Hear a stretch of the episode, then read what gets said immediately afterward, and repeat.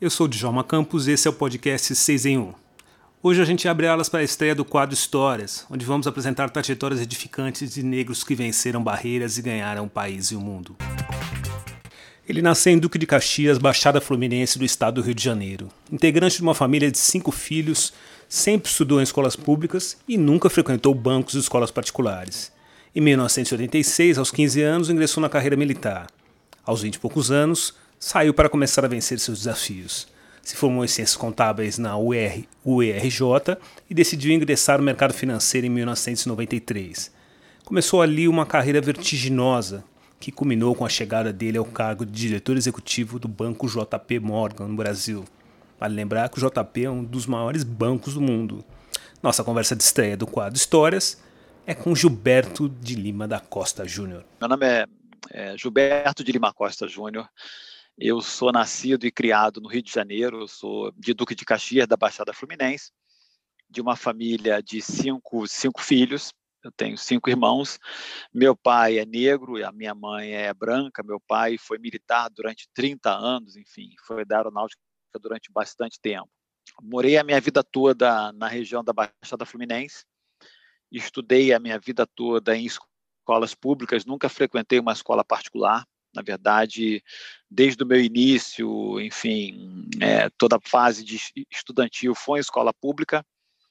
É, aos 15 anos de idade, eu, ah, por orientação, até por uma orientação do meu pai, eu entrei para a carreira militar.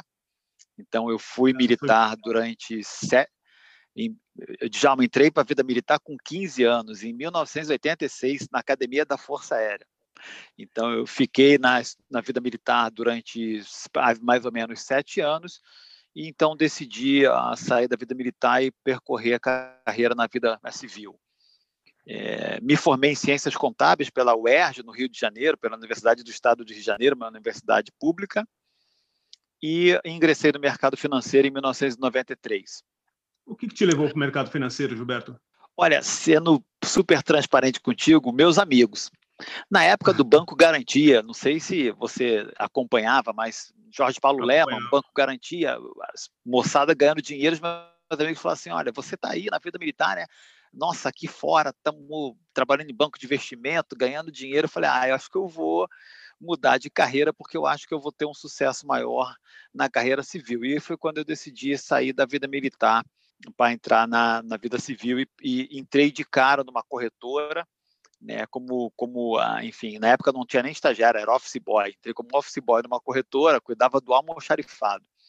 E aí vim, ao longo desses 27 anos de mercado financeiro, triando, triando a minha carreira sempre em bancos, enfim, grandes bancos, grandes empresas nesse, nesse eh, setor. Tem um fator aqui uh, muito interessante, que é, apesar de tudo, todos eu, tanto eu quanto os meus irmãos, termos estudado sempre em escolas públicas, os meus pais sempre puxaram muito pelo estudo. Eles sempre incentivaram muito a questão de estudo.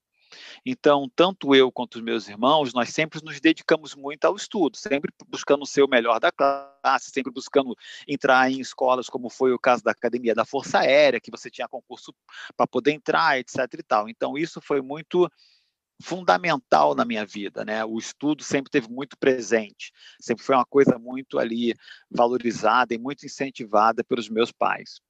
Você tinha a obrigação de ser o melhor da sala? Olha, não era nominalmente a obrigação, mas os meus pais sempre buscaram muito, olha, tem que buscar ser o melhor, ter as melhores notas, enfim. Até pelo fato de sermos estudantes em escolas públicas, né? Então, esse fator estudante, esse fator de estudo, é, esse incentivo dos meus pais foi muito importante. É, você foi piloto, você falou do mercado financeiro, e eu vi que você também estudou em, em grandes, em grandes escolas e grandes empresas de, de, ensino, como a FGV e a IBMEC. Como é que foi a sua entrada nessas, nessas, nessas instituições? Legal, boa pergunta. No ano de 2000, eu resolvi me mudar do Rio de Janeiro para São Paulo, porque na época eu entendia que o mercado financeiro na capital, lá no, lá no Rio, não estaria muito bom. Né? Então, foi uma época de crise, tivemos várias crises econômicas e eu resolvi me mudar para São Paulo. Chegando em São Paulo, me juntei a uma grande empresa, um banco, um banco brasileiro, E resolvi fazer IBMEC, ainda na Maestro Cardim, não era nem INSPER ainda, era da Maestro Cardim, é, IBMEC. E aí entrei para poder fazer MBA em, em é, finanças e na época já tinha uma questão que não era tão falada, mas existia, que era a presença de poucas pessoas negras numa organização como IBMEC. A grande maioria eram pessoas brancas, e são jovens que vinham de grandes empresas como eu, mas pessoas brancas. Me formei no IBMEC, e aí um tempo depois eu fiquei pensando, eu falei, nossa, eu me formei, me formei no IBMEC, no MBA em finanças, e eu gostaria de aumentar as minhas habilidades e competências no lado de pessoas. Né? Então eu falei, ah, uma grande escola de formação de, de líderes na parte de pessoas, Fundação Getúlio Vargas, em São Paulo. E aí foi quando eu ingressei na Fundação Getúlio Vargas para poder para poder fazer um curso de especialização em gestão. E aí é bacana porque você também tem aula com grandes professores, etc. Mas mantendo aquela característica de ser um dos poucos né, estudantes negros dentro da Fundação Getúlio Vargas, isso naquela época. Gilberto, como é que foi isso na sua vida? Você que é um cara hoje que, que a gente está aqui conversando e você é, conquistou um lugar que poucas pessoas conseguem chegar. Como é que foi esse esse o fato de você ser o único negro em quase todos os ambientes que você frequentou? Eu passei por isso e confesso para você que não foi a, experiência mais confortável do mundo, mas superei. Mas como é que foi para você é, num mercado tão competitivo quanto o jornalismo, no mercado financeiro, ser o único negro em todos os espaços que você estava? Olha, Djalma, eu diria para você que foi desafiador, pelo, pelo fato né, de ter uma série de, eu diria, de desafios durante o é caminho. Então, a questão do estudo era uma questão muito importante, a questão de ser o melhor, de buscar ser o melhor. Então, fazer inglês, falar inglês fluente, estudar nas melhores escolas, ter uma formação acadêmica super é, robusta. Então, isso tudo foi, para mim, necessário. Era, assim, era uma condição, eu diria, sine qua non para conseguir ter um crescimento porque senão você vem de uma, de uma situação super desfavorável. Você imagina um menino né, morador da Baixada Fluminense, né, em Duque de Caxias, última estação de trem antes de é, é, é Guapimirim, que é, é Gramacho, ter que trilhar uma carreira dentro de um grande banco, dentro de uma grande empresa. Então, tive que estudar inglês, estudo inglês até hoje, é super importante, formação acadêmica super importante. Eu, o que eu consigo é, dizer para você é eu sempre tive oportunidade de ter outros líderes não negros, isso é importantíssimo, diretores, superintendentes que apoiaram o meu crescimento profissional. Então, ao longo da minha carreira, eu fui tendo líderes não negros apoiando o meu crescimento. Isso acabou me ajudando a chegar onde eu cheguei hoje em dia. Né? Eu sempre tive diretores brancos, superintendentes brancos, grandes líderes que me ajudaram, mas nenhum deles negros. Eu vi numa passagem aqui da sua bio, Gilberto, que você foi voluntário numa comunidade do Bronx. Como é que fala um pouco para mim desse? Como é que foi esse trabalho que, assim, a, a gente sempre é, pensa em fazer trabalho voluntariado, que é, talvez seja uma daquelas decisões de início de ano e a gente acaba brecando. Eu vejo, vejo o seu currículo me deixou muito feliz de ver essa, esse voluntariado. Como é que foi o seu voluntariado e, e o que você trouxe dessa experiência? Que ano foi isso? Djalma, isso foi em 2018. Né? 2018, eu já funcionário do JP Morgan, entrei no JP Morgan em 2012. O JP Morgan e a JP Morgan Foundation, que é o braço de filantropia do JP Morgan, tem um trabalho muito robusto junto às comunidades onde o banco atua. Aqui no Brasil, nos Estados Unidos, na Europa, enfim, todas as comunidades em que o banco tem uma presença.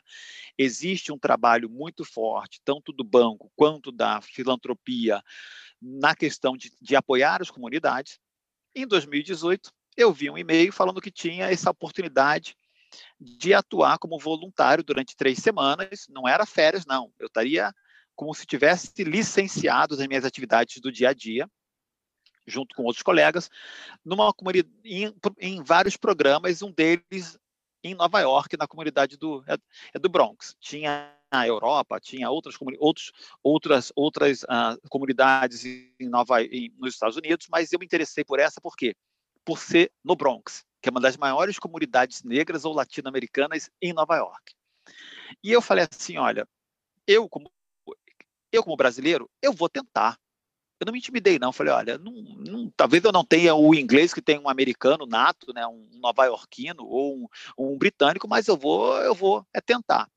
Me, me apliquei para esse né, é programa, era um programa que possuía eram 16 pessoas.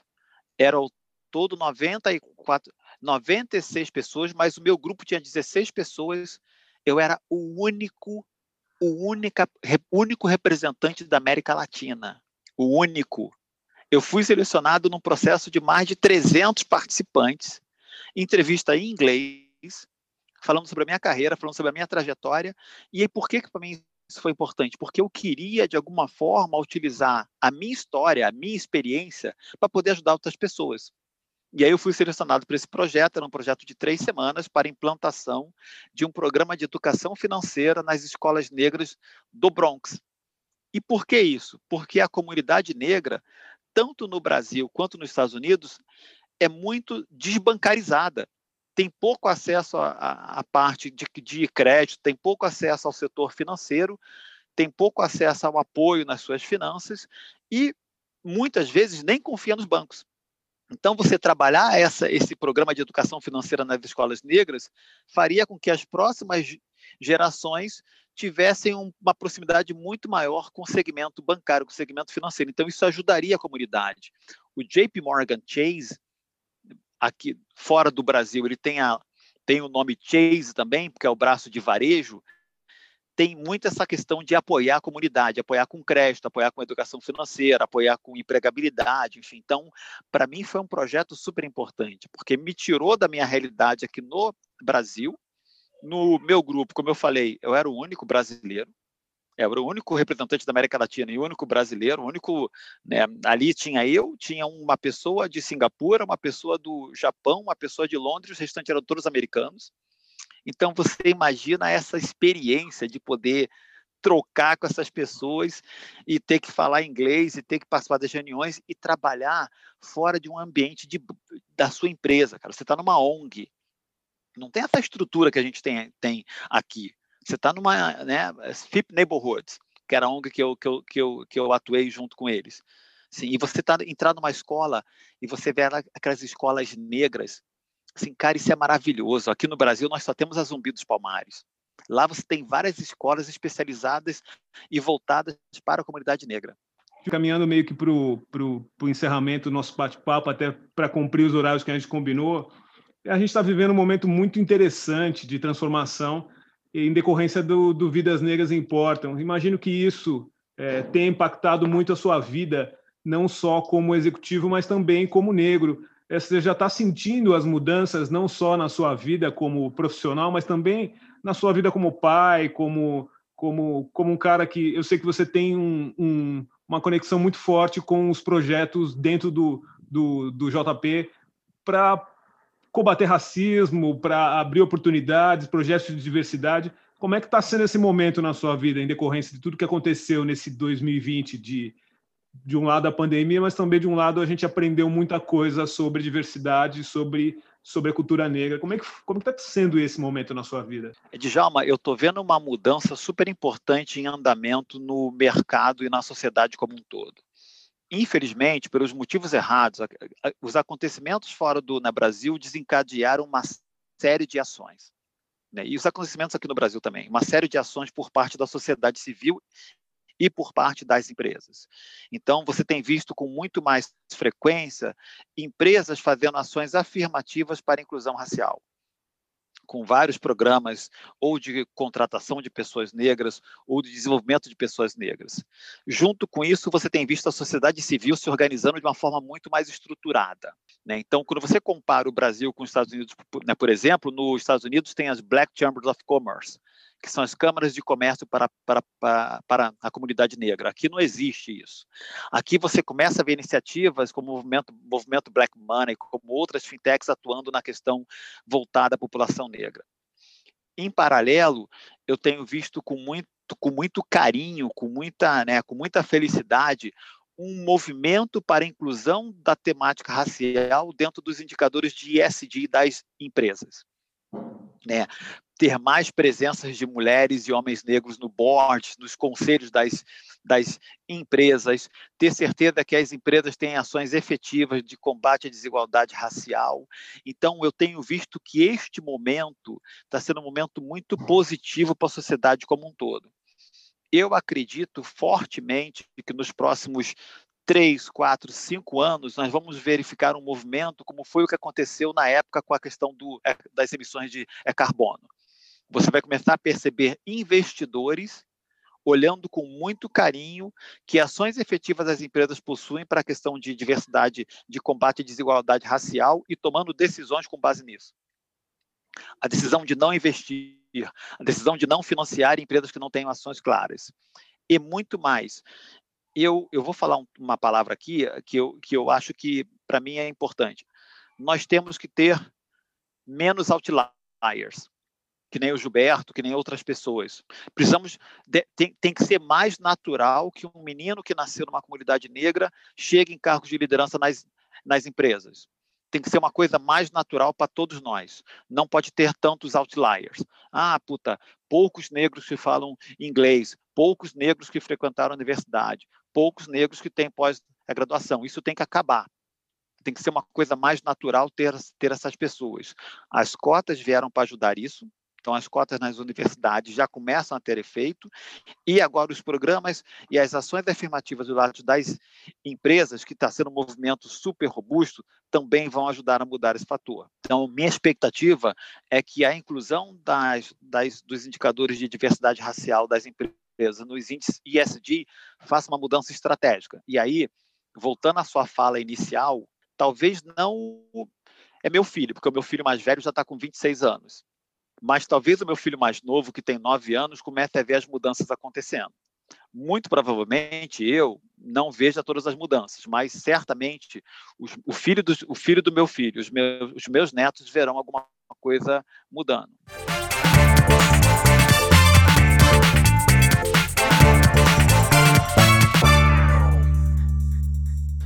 O 6 em 1 é uma produção do jornalista Djalma Campos, está no Deezer, Google Cast, Spotify, Apple Podcast, em todas as principais plataformas de streaming de áudio. Não deixe de seguir a gente no Instagram. Nosso endereço é 6 e 1 podcast. Se quiser falar com a gente, mande um direct com seu comentário e suas sugestões de novas entrevistas. Um grande abraço e a gente se vê por aí.